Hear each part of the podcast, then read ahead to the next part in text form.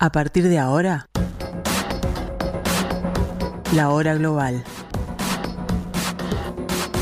Desde el paralelo 35, en Montevideo, la realidad internacional por detrás de los titulares. Conducción de Gustavo Calvo. Participan Leo Arari y Susana Mangana. La hora global. Una mirada al nuevo desorden mundial.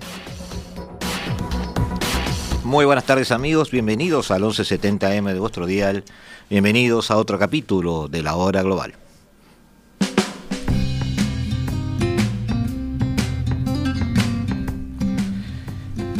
Estamos hoy este, bastante cerca del final del año, pero también estamos bastante cerca de la definición de algunas, algunos eventos internacionales que nos han tenido eh, sobre ascuas, nos han tenido preocupados, nos han tenido este, eh, perdiendo el sueño en muchos casos eh, en estos últimos años.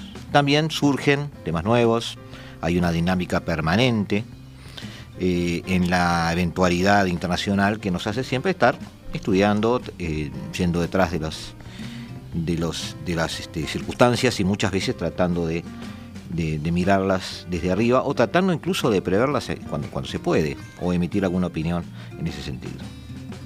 En este caso se han dado, se están dando algunos elementos que nos hacen volver a prestar atención a modo de balance sobre el conflicto entre la Federación Rusa y eh, la República de Ucrania.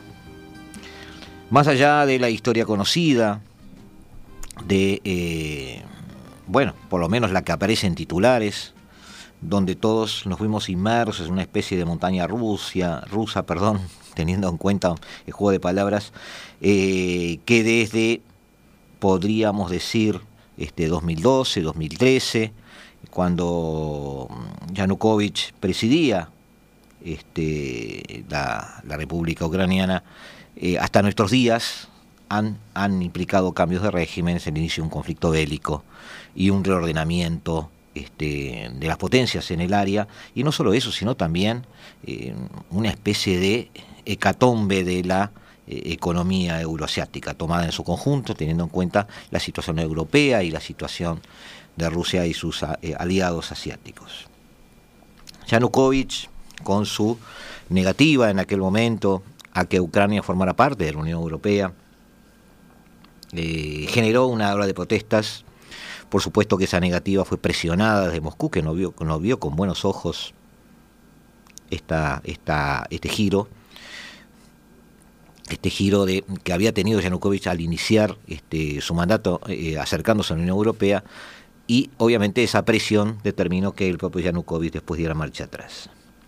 En 2014, como ustedes saben, el Euromaidán se hizo presente, multitudes en las plazas de Kiev, multitudes este, pidiendo la caída del gobierno, también francotiradores este, oportunamente establecidos en determinados puestos que generaron algunas muertes que muy oportunamente también, vaya coincidencia, generaron un caos que alimentó toda esta situación, en medio del cual la encargada para asuntos este, europeos, en ese caso de Washington, Victoria Nuland, eh, se dedicaba a armar lo que sería el nuevo gobierno ucraniano, quienes se iban a sentar en este, los asientos eh, que les tiene este, dispensado el poder en Kiev a los gobernantes. Lamentablemente su conversación telefónica con eh, el embajador estadounidense en Kiev este, fue filtrada, fue, filtrada y fue dada a conocer, se hizo viral y quedó al descubierto la situación o la posición de Estados Unidos en ese proceso. Eh, luego vendría Petro Poroshenko, vendría este, ya sobre marzo del 2014 este, durante, todavía durante este, ese interregno, antes de que asumiera Poroshenko, eh, una presión del gobierno ucraniano sobre las áreas prorrusas cercanas a Crimea. Este, un referéndum donde eh, la población de Crimea votó a favor de pertenecer a la Federación Rusa. Es cierto que puede haber alguna una manipulación allí, pero también es cierto que las votaciones históricas de esa región con muchos habitantes prorrusos no, no fueron muy diferentes de lo que sucedió en ese, referéndum. y eh, sobrevino la elección por parte de la Federación Rusa de, Crimea. También es cierto que allí esos movimientos eh, que se dieron en Crimea se vieron, vieron una especie de contagio a lo largo de todo Donetsk y Lugansk con este, población rusa que se veía este, acorralada, presionada, em, forzada a abandonar su lengua materna, forzada a tener poca participación en la política o, casi nula participación en la política ucraniana, a partir de una estrategia ucraniana que empezaba a alejarse de la órbita rusa, pero además empezaba a querer cortar todos los cordones umbilicales, incluso los culturales, con Moscú. En 2019 vio venir a Volodymyr Zelensky y eh, transcurridos unos años vio cómo Zelensky eh, de alguna forma, de alguna manera, este, no solo profundizó, sino que llevó a, cabo una especie de estrategia global dentro de Ucrania eh, sobre esas políticas de, podríamos decir, ucranización, podríamos decirlo así, de las poblaciones prorrusas de la región del Donbass. Luego vendría la reacción rusa. Eh, ustedes pueden llamarme a debate en el sentido de que estoy quizás aventurando una forma de pensar, hablando de reacción rusa, cuando en realidad Rusia fue quien dio el primer paso este, en, rumbo a una operación bélica, es cierto, es cierto, pero desde el punto de vista geopolítico vamos a repasar ahora algunos aspectos que hacen ver eh, quiero más que nada bajar a tierra todo el proceso de Ucrania, para que podamos ver eh, esto que parece que estuviera cerca de definirse, eh, qué nos ha dejado, eh, que en definitiva podríamos haber aprendido, si es que hubo algo que se aprendiera de esto, y qué oportunidades se dejaron por el camino para tratar de mejorar la situación de las personas y de los estados. las máquinas de propaganda de muchos países que intervienen en esto, las máquinas de propaganda europeas, las máquinas de propaganda eh, de Washington, las máquinas de propaganda rusas, las propias ucranianas, trabajaron a full. Y una mezcla de negligencia y autoengaño empezó a cubrir a todos estos gobiernos, de ambos lados. Negligencia y autoengaño. Se empezaron a creer sus propios discursos, más allá de eh, las estrategias políticas que a las sombras llevaban adelante. La OTAN, que siempre fue una opción defensiva, luego de que eh, cayera el muro de Berlín, se transformó más que nada en una em, especie de excusa por la cual Estados Unidos le hacía ver a Europa de que eh, en la medida de que existiera esta organización del, Tratado Atlántico Norte, Europa no tendría necesidad de em, aplicar grandes este, cuotas de su presupuesto a formar ejércitos individuales cuando la OTAN podría cumplir un, este, un papel en la defensa de todo el continente. Es un argumento válido, pero también es un argumento que uno está tendido, eh, tentado a creer cuando todo su presupuesto está volcado a crear un estado de bienestar, cuando estamos accediendo a energía barata, porque es rusa, y cuando en definitiva entonces esa excusa me permite decir que eh, los artículos presupuestarios de defensa en los presupuestos nacionales eh, estaban eh, a mínimos, porque no era necesario otra cosa, porque Estados Unidos nos estaba convenciendo de que la OTAN cumpliría ese rol. Luego de 1991, como dijimos, se hizo poco creíble una amenaza rusa, esa debacle mm, no solo del muro de Berlín, sino de todo el Pacto de Varsovia, eh, volvió a poner sobre la mesa la, funcionalidad o no de la OTAN. Otra vez se volvió a ese argumento que les acabo de decir y se reforzó. ¿Cuál es el sentido de la OTAN? Bueno, el sentido es tener eh, un ejército en funciones que sea global, que sea europeo, que sea comunitario y que no haga necesario generar ejércitos individuales era un lugar donde los conflictos parecían no darse en ese momento. Pero si se dieran, el argumento de Estados Unidos era muy bien recibido porque, en definitiva, si se dieran esos conflictos, no iba a suceder lo que ya habíamos, ya habíamos visto que había sucedido en todos aquellos conflictos europeos de gran porte. De las guerras napoleónicas a la Segunda Guerra Mundial. El resultado siempre era el mismo. Se volvían guerras mundiales. Bueno, muy bien. En este caso, la OTAN además era un instrumento como para encapsular los conflictos dentro del territorio europeo y mantener al resto del mundo fuera de eso. ¿Por qué? Porque en definitiva permitía que el resto del mundo siguiera funcionando en ese esquema eh, político-comercial que eh, tenía mucho que ver con la existencia no de la cultura, sino del dominio occidental sobre el resto del planeta. Em, las guerras europeas, en definitiva, igual se dieron, no se transformaron en mundiales, pero dieron una cierta funcionalidad a la OTAN y sirvieron también de argumento para sostener que em, estas intervenciones demostraban que se habían tomado em, bien las decisiones. En 1998, en un esfuerzo por mantener a Kosovo fuera del alcance del poder de Serbia, se bombardeó Serbia. Eh, en el 2001 em, se trabajó junto a Estados Unidos eh, en territorio de Afganistán.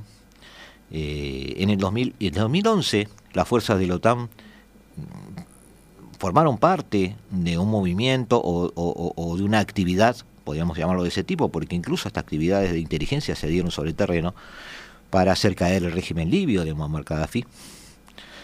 Y finalmente, en el 2014, en ese Euromaidán, eso era Euromaidán que yo les, les describía de alguna forma, donde la intervención occidental no fue benigna y no fue acorde a lo que nosotros pensamos que deberían ser los principios de intervención política en algún proceso dentro de otro Estado. Eh, en definitiva, eh, fomentó que ese Euromaidán tuviera por debajo, escondido bajo la alfombra, eh, una funcionalidad de la OTAN que se le estaba ofreciendo a Ucrania en el sentido de que, en la medida que el nuevo gobierno pudiera dejar de pertenecer a la órbita o la influencia rusa, estaba muy cerca el ideal, la utopía, el intento de poder tener un control sobre eh, la base rusa de Sebastopol y sobre el territorio de Crimea. Era un acceso a algo fundamental, algo estratégico, un punto neurálgico de la estrategia militar exterior de una federación rusa que parecía hundirse, que parecía ser muy débil, y que parecía de alguna manera eh, ceder permanentemente ante un occidente que se hinchaba. Pero las cosas se autoalimentan. Era de esperar que eh, un Euromaidán con discursos incendiarios, em, reglamentos tras reglamentos prohibiendo determinados tipos de derechos o de equidades en el acceso a derechos de ciudadanos prorrusos en las fronteras cercanas a la Federación Rusa. Eh, la situación de una Crimea que votaba una y otra vez poder salir de, esa, este, de ese dominio político eh, de, una Ucrania que se empezaba a volver muy agresiva hacia los intereses de Moscú. Y además la el persistente rumor de una integración de no solo la Unión Europea, sino de ser funcionalmente este, proclives a, eh, a, la, actividad militar que planteaba la OTAN. Todo eso eh, genera, de alguna manera, una sensación de acorralamiento, que en algún momento lo dijo acá José Antonio Sarabia cuando nos visitó, él ya estaba, estaba en Moscú en ese momento, es una analista con el cual hemos conversado. Se veía venir a Occidente, nos decía José Antonio, se veía venir esa, este, esa mm, cada vez más cercana presencia, no ya comercial, sino también militar. La verdad es que eh, Kiev desplegó fuerzas, eh, más allá de Río Dnieper, eh, desplegó fuerzas tratando de fomentar, de, acorralar, perdón, de vamos a decir, no, no, no de un enfrentamiento directo, pero sí de amedrentar de alguna manera los movimientos eh, separatistas o movimientos rebeldes en el área del Donbass, eh, donde eh, la idea era que Rusia estaba prometiéndole a sus habitantes luchar por sus derechos de mantener su lengua materna y sobre todo por sus derechos en el sentido de em, manejar una defensa de su cultura prorrusa y no ser acorralados desde el punto de vista cultural también. Ojo, esfuerzos que también eran en su momento em, apoyados también por la OSDE, la, Organización de Cooperación y Seguridad Europea. Todo esto puso a Ucrania, puso al este de Ucrania al borde de una guerra civil, eh, con una Rusia eh, desconfiada, una Rusia que de alguna manera veía eh, que todo esto podría formar parte de, una, de un plan general, de un plan este, más amplio que buscaba amenazar su existencia de alguna manera. Hubo negociaciones, en ese momento en la ciudad de Minsk hubo reuniones bajo el auspicio de la OSDE con la presencia de Francia y Alemania, y se lograron acuerdos en base a un alto el fuego, en base a este, reparación de algunas pérdidas, en base a em, volver a determinadas fronteras que las que estaban vigentes en el luego de la anexión este, de Crimea, pero sobre todo en eh, unos dos artículos, en realidad tres que hacen referencia a ellos, pero dos artículos fundamentalmente, que le daban una posibilidad de autogobierno tanto a a Donetsk como a Lugansk. Autogobierno dentro de la constitución ucraniana. Es decir, de alguna manera también Rusia estaba accediendo a que esos territorios autogobernados, eh, con garantías de preservación cultural, siguieran perteneciendo a Ucrania. Estos acuerdos de Minsk en su, en su momento pusieron, este, digamos, en, el freezer eh, los movimientos militares de ambos lados, aunque luego tanto Angela Merkel como algún otro este, algún otro líder occidental confesarían que simplemente todo esto era una mentira, que era este, una forma de obtener tiempo para armar Kiev, lo cual implicaba también una cierta eh, confesión en el sentido de que la visión geopolítica de amenaza que sentía Moscú estaba en realidad respaldada por los hechos. Volvemos en dos minutos para seguir con este relato que nos va a tener un poco...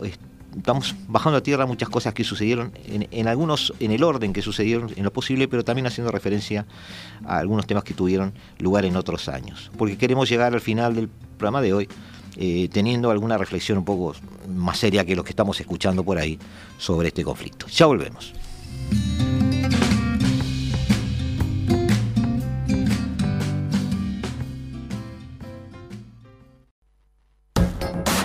Estás escuchando La Hora Global, una mirada al nuevo desorden mundial. Buenas tardes amigos, seguimos intentando armar este puzzle que terminó el enfrentamiento entre la Federación Rusa y la República Ucrania. Habíamos referido a eh, que llegado el momento del 2014 eh, las acciones terminaron en un acuerdo que se llamó Acuerdo de Minsk y que en definitiva Occidente había reconocido que la firma de ese acuerdo eh, tenía poco que ver con la voluntad de paz, sino simplemente ganar tiempo para poder armar a Kiev. Es que las cosas estaban en 2014 tan mal. Bueno, hay un error de muchos analistas en mi criterio en analizar todo esto en una forma un poco aislada, es decir, las cosas no empezaron eh, esta novela no empezó entre Kiev y Moscú en el 2014. Eh, tampoco empezó eh, antes del Euromaidán. tampoco empezó este, algunos años anteriores cuando la OTAN empezó a, digamos, a cambiar su equipamiento para modernizarlo. Creemos que como una especie de progresión permanente a través de la historia. La caída del muro de Berlín empezó, eh, dio la, luz verde al comienzo de la construcción de una hegemonía occidental que Estados Unidos vio en su poder eh, a partir de 1991. Quizás por eso las, promesas en aquel momento a Mikhail Gorbachev de que la OTAN no se expandería ni una pulgada hacia el este, esa es la frase que, que, se, que escuchó Gorbachev y que en definitiva después no se condijo con la realidad. Hay una fecha que nos parece fundamental para entender los procesos de, de, de, negociación, pero también de enfrentamiento y de relacionamiento en general entre em, la Federación Rusa y Occidente. Estamos dejando de lado por ahora China, pero va a incluirse en este menú. En febrero del 2007, en Múnich, se realizó la conferencia de seguridad con la presencia de muchos líderes europeos, estaba Merkel, estaba Aznar, este, estaba, este, creo que estaba el propio Bush. Y allí un eh, Nobel, eh, líder ruso, como era Vladimir Putin, tomó la palabra y hizo referencia a que eh, la expansión de la OTAN nada tenía que ver con su modernización ni con asegurar la paz europea, afirmando que el sistema antimisilístico defensivo no tiene razón de ser, ya que ninguno de los países considerados problemáticos cuentan con misiles entre 5 o 8 mil kilómetros de alcance. Advierte que eh, se están imponiendo paredes virtuales y tenemos el derecho a preguntar, decía con otras palabras Vladimir Putin, si la OTAN se está armando y modernizando, ¿en contra de quién lo está haciendo? Putin estaba poniendo sobre la mesa una pregunta incómoda. Nosotros estamos siendo invitados a esta conferencia y estamos formando parte de la construcción de un sistema de seguridad europeo porque se supone que somos partes. O nosotros somos el enemigo a quien se va a dirigir este sistema de seguridad. Si es así, si es así díganoslo ahora. Ese fue el mensaje de Vladimir Putin en esa reunión, mensaje que eh, no fue contestado, mensaje que eh, luego ve em, o es testigo de la no ratificación del Tratado de Reducción de Armas Convencionales en Europa por la mayoría de los países europeos, es decir, una renuncia a la pacificación o al desarme. También eh, la disposición rusa para cooperar en temas de proliferación nuclear, reducción de armamento nuclear, eh, no dio resultados en ese momento. Eh, algunos analistas perciben que el discurso es una muestra clara de creciente autoconfianza de Rusia. Yo creo que el discurso, amigos, implicó a partir de ese momento el fin del mundo unipolar hegemónico que comenzó en diciembre de 1991. A partir de allí, alguien tan importante desde el punto de vista militar, no económico, como la Federación Rusa, dice no somos parte de este club. Y allí empezaron problemas que son, por qué no decirlo, la previa, la antesala de muchos de los que tenemos hoy. Allí vemos cómo apenas 11, 12 meses después, la OTAN cursa invitaciones a Ucrania y a Georgia a reunirse y a formar o integrar parte de sus filas. Fue desde Moscú, piensan que es así y yo tengo una opinión similar porque objetivamente lo fue, un movimiento provocativo, un movimiento del cual eh, obviamente eh, Moscú tomó nota y tal como lo, dice en su momento, o lo dijo en su momento, el primero de febrero del 2008, un telegrama del embajador estadounidense en, Rusia, eh, Bill Burns, eh, que hoy es jefe de la CIA, tal como dice ese telegrama, Rusia está dispuesta a ir a la guerra eh, por Georgia. En, este caso, Ablasia y Osetia del Sur terminaron siendo territorios con cierta autonomía, tutoriados por Moscú. Ucrania no integró la OTAN, como ya lo vimos, eh, y la OTAN empezó a acelerar su transformación desde el punto de vista tecnológico de los armamentos y a sumar alcance a muchas de sus armas. Estaban ya ambos contendientes virtuales, porque hoy son contendientes virtuales, eh, entendidos en cuál iba a ser su relación y acelerando sus procesos en busca de un dominio del área. Esta es la realidad. Por lo tanto, cuando el Euromaidán se da, o cuando Zelensky llega al poder algunos años después, no estamos en una situación donde allí se generen problemas. Eran eh, más protagonistas o más personajes de una obra de teatro que había comenzado hace rato. ¿Qué ha pasado eh, de ahí a esta parte? ¿Qué ha pasado para que hoy estemos en esta situación. La posición de Rusia, muy explícita en el 2008, eh, los discursos de Putin con un tono nacionalista cada vez más acentuado, porque a su vez veía el rearme europeo, generaron que el equilibrio militar europeo se rompiera, o por lo menos se, se desbalanceara o cambiara hacia países cada vez más hostiles a Moscú. Así, por ejemplo, esa movida en Georgia, eh, de la que recién hablábamos, terminó haciendo que se instalaran o, provocando que se instalaran misiles en Rumania y en Polonia, que hoy son países muy activos desde el punto de vista de la integración militar y tecnológica con lo que el Pentágono quiere este, implementar en Europa.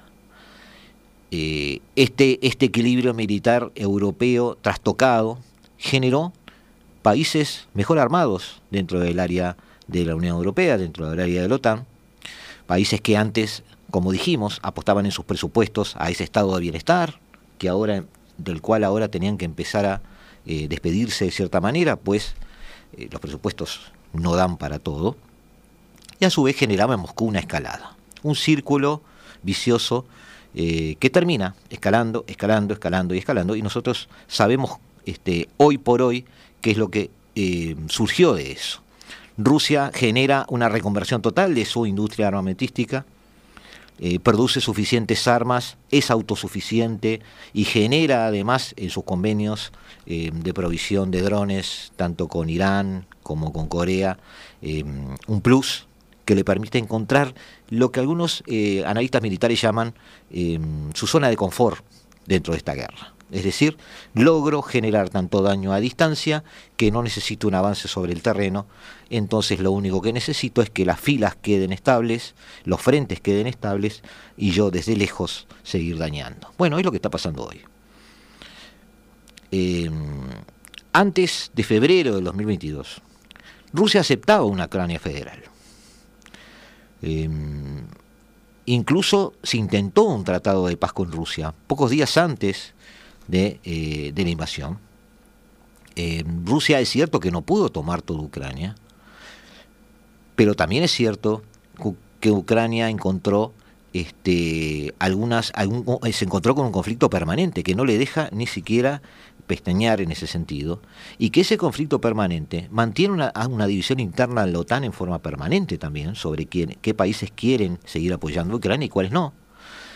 Y ese conflicto permanente también mantiene una Europa que no es más segura como antes. Todo eso hizo que Estados Unidos, apoyando sanciones que, sinceramente, para todos los analistas se transformaron en un tiro en el pie, y que terminan teniendo daños colaterales muy difíciles de sobrellevar, deteniendo el comercio entre países no involucrados en el, conflicto, generando entre, entre terceros países problemas que hoy están buscando por otras vías eh, relacionamientos financieros o comerciales con los países sancionados. Y eso hace que Estados Unidos no solo pierda clientes, sino que empieza a perder socios. Todo este relato eh, tiene que ver, amigos, con cómo las cosas se han ido eh, perfilando muy mal en, en, todos los aquellos gobiernos que tienen toma de decisiones en este tipo de conflictos. El relato, además, preocupó tanto a Rusia como a China de tal manera, no porque se lo creyeran, sino porque vieron que Estados Unidos estaba autoconvenciéndose de ese relato. Y terminamos hoy con eh, una cooperación entre Moscú y Beijing por todo lo alto. Ucrania eh, vio formar en pocos años un ejército de 700.000 hombres, después de Estados Unidos el ejército mejor armado de toda la OTAN pero vio también que todo ese armamento, que toda esa tecnología fue engullida poco a poco por la máquina de picar carne rusa. De alguna manera o de todas las maneras, eh, el no avance militar de Ucrania es en sí una derrota. Las guerras, amigos, no explican quién tiene razón, simplemente explican quién las que puede ganar. Eh, lo, que, lo que se pierde en el campo de batalla es muy difícil después de recuperar. Raymond Aron decía en algunos de sus libros de que a veces no se eh, lucha una guerra para ganar, sino que basta, para conseguir los objetivos políticos, con no perder militarmente. Bueno, eso se aplica a Vladimir Putin hoy. No perdiendo, manteniendo una línea permanente, manteniendo una herida abierta y una guerra en funcionamiento, como un conflicto congelado en territorio ucraniano. Muestra hoy una Rusia que, más allá de las sanciones, ha aumentado un 30% sus exportaciones de hidrocarburos, empezó a crecer este año a un ritmo de un 3 o un 4%, y mostrando un binomio donde Rusia y China son los que más están creciendo este año en Asia. Eh, las conclusiones, amigos, es que eh, todo se hizo mal. Esta guerra ahora está terminando o, o tiene visos de terminar. ¿Y por qué decimos eso? Porque la frutilla de esta torta, y queremos hacer referencia a eso, es un artículo del 13 de diciembre en el New York Times, donde se aboga en una reunión, en varias reuniones de la inteligencia militar estadounidense, eh, en generar nuevas estrategias, cambiar el ritmo de algunos discursos y cambiar también algunas tácticas, lo cual es un reconocimiento flagrante de que la contraofensiva ucraniana nunca existió. Eh, Obviamente el ritmo político que está llevando adelante hoy Washington hace que se culpe de todo esto a los republicanos, quienes son los que nos votan, no votan los fondos necesarios para seguir apoyando a Ucrania. Eh, aunque es evidente que este tipo de discusiones muestra que quien está al mando en, eh, esta guerra, aunque sea a distancia, es Estados Unidos, sino Kiev.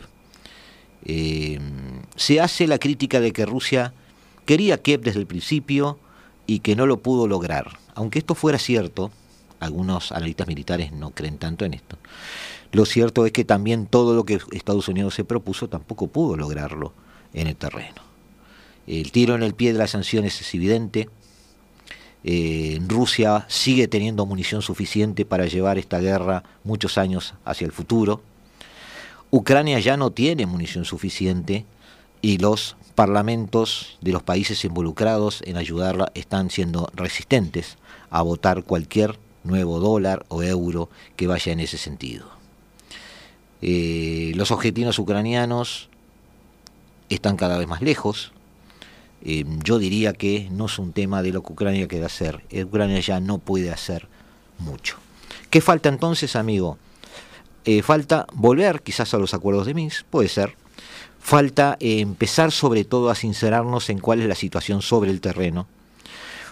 Falta empezar a pensar por qué aquel, aquel acuerdo que se había empezado a, generar o a firmar este, en su momento, eh, donde incluso se estaba planificando una reunión entre Vladimir Putin y Volodymyr Zelensky, que fue el primero de abril del año 2022, boicoteada por un viaje urgente de Boris Johnson Em, estableciendo que si bien eh, Ucrania y Rusia estaban preparadas para la paz, la, NATO no, la, OTAN no estaba preparada para esa paz y que a Rusia con Rusia no había que acordar, sino que había que vencerla. Bueno, ese tipo de em, no voy a decir no voy a decirle capricho, pero ese tipo de este, subestimación del otro bando y, poco apego al manejo diplomático es, lo que ha complicado las cosas. Esta política exterior de Estados Unidos esperamos que en esta nueva elección de este año que viene eh, llegue a su fin,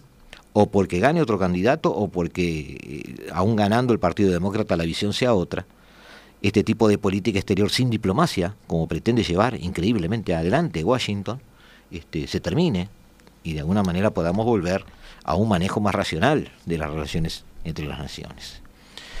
Más o menos, amigos, es lo que quería hoy anotar en cuanto a esta guerra, donde todo esto ya está dicho, todo esto ya lo sabemos, hoy quería reafirmarlo, y todo esto nos acerca a eh, la razón de la sinrazón de, esta, de este conflicto. Esto ha sido una locura, esto debe terminar ya. Eh, se había dicho que se iba a luchar hasta el último ucraniano, bueno, se está, se está yendo cerca de eso en este momento ya quedan pocos ucranianos, el problema de Ucrania hoy no es que le den armas, sino que no tiene gente que las pueda utilizar. ¿Qué les puedo decir? Eh, los meses que vienen van a haber entonces algunos parlamentos que no van a votar ayudas a Ucrania, van a haber, eh, antes que termine el invierno y antes que eh, se llegue a alentar, alentar una reactivación de una ofensiva rusa, lo cual sería catastrófico para Kiev, este, una oferta convincente, ciertas garantías de seguridad, para que Rusia definitivamente quede en paz, Ucrania pueda volver a, la tranquilidad eh, y con algunos territorios seguramente autogobernados, con una cierta tutela rusa, si es que Ucrania no quiere volver a la solución de Mix. Crimea, eh, Crimea ya es Rusia y no dejará de serlo.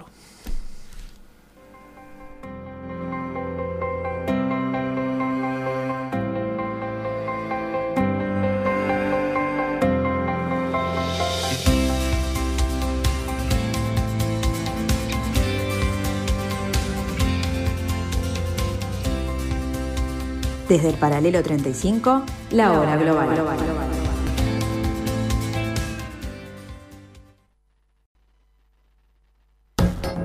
Estás escuchando La Hora Global, una mirada al nuevo desorden mundial.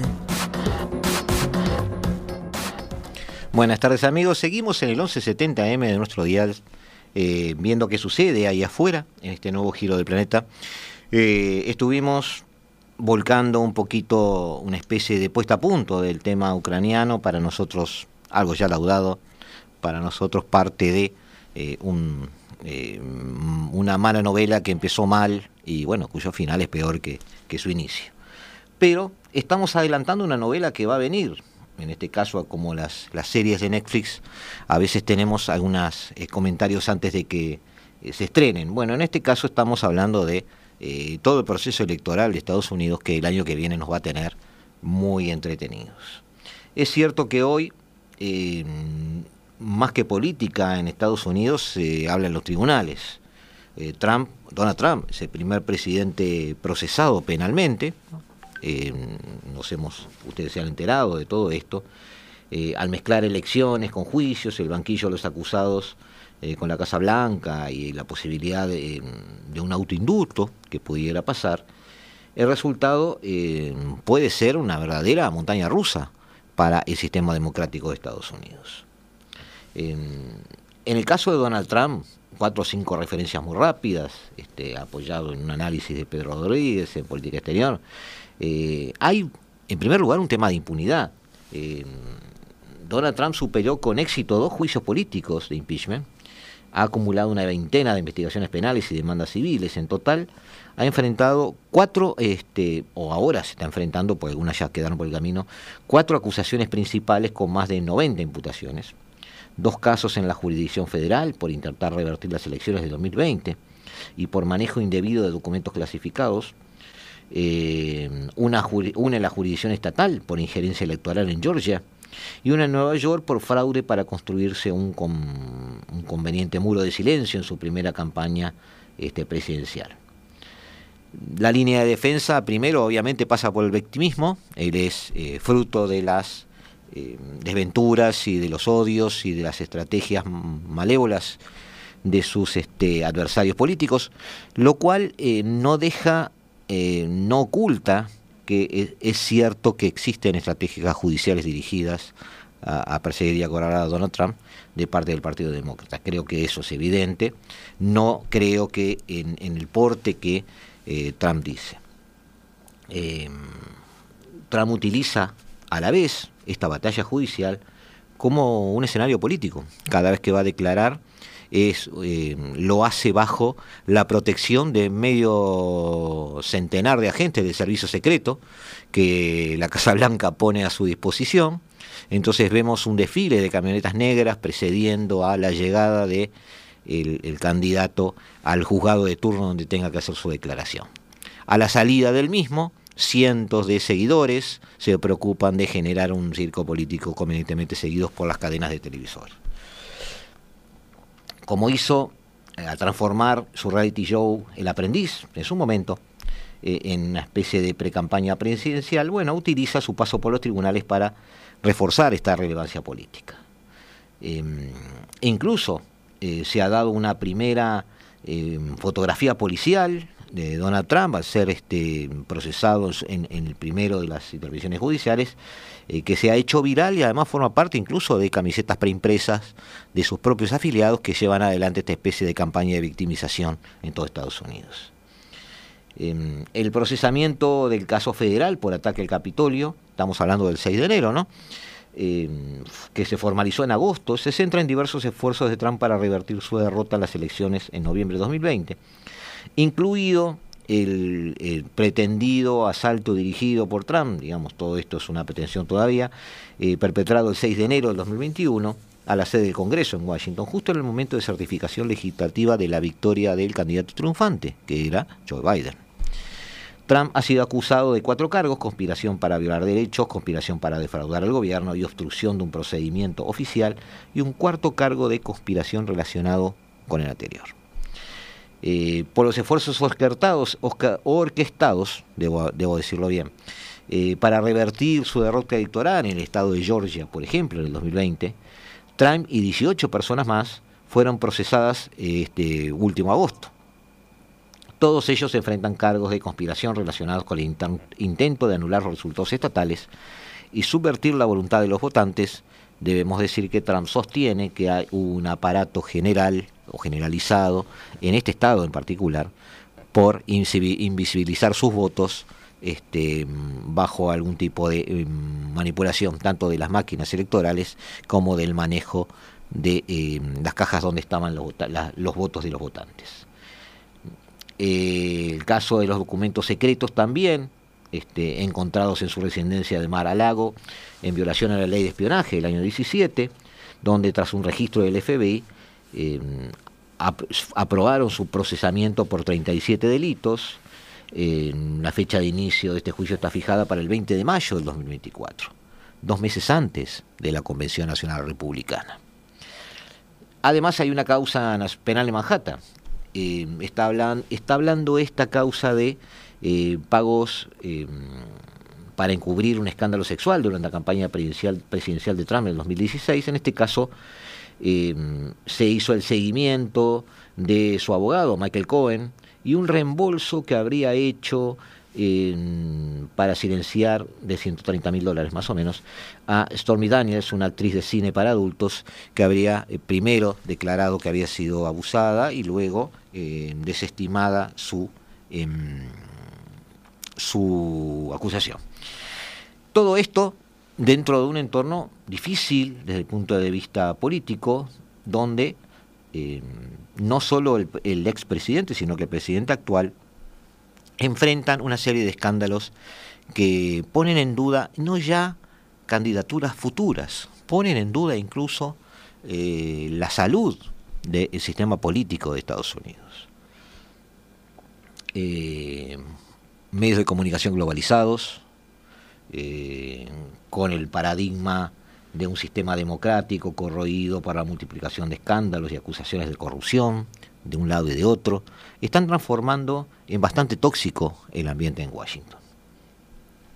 La Cámara de Representantes decidió la última semana la inclusión en el debate de la Comisión de Vigilancia de un despacho votado por la mayoría para iniciar un impeachment contra el actual presidente, bajo la acusación de habilitar el tráfico de influencias a favor de su hijo Hunter, Hunter Biden, eh, que estaba relacionado en su momento eh, con haber recibido más de 15 millones de dólares de empresas y gobiernos extranjeros, eh, gracias al apoyo recibido por su padre.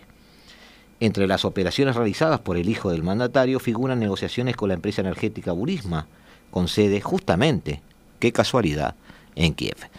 Es decir, Ucrania vuelve a ser noticia, pero esta vez por ser el ámbito, el lugar, eh, el área de batalla, digamos, comercial de los movimientos del hijo del actual presidente de Estados Unidos. Todo esto, amigos, hace que el 2024 se transforme para muchos en algo entretenido, para nosotros en eh, la lamentable constancia de una decadencia en la calidad de los liderazgos de los sistemas democráticos occidentales, eh, de la forma de entender la política exterior de los estados y en definitiva también de eh, cuán enferma o cuán preocupante es la salud de la democracia en este 2023 o 2024. Debemos, quizás, así como repensar muchas cosas sobre las guerras, también repensar muchas cosas sobre la paz, muchas cosas sobre cuáles son este, las reglas de convivencia que estamos utilizando desde hace dos o tres siglos. Quizás sea el momento de empezar a pensar en nuevos contratos sociales, no solo entre personas para formar estados pacíficos, sino entre estados para formar planetas pacíficos. Hicimos a ese, en ese sentido dos programas con Leo Arari, donde hablamos de esas cosas, los invito a escucharlos, a tratar de llegar a alguna conclusión. Nosotros de nuestra parte seguiremos intentando ver girar este planeta, ver cómo evoluciona, ver cómo este nuevo desorden mundial toma forma y desde el paralelo 35 eh, tratar de dar nuestro apoyo, tirar alguna idea y generar debate para que ustedes puedan entender eh, qué está sucediendo. De nuestra parte nos vamos, los dejamos, nos vamos a volver el jueves y que viva la radio.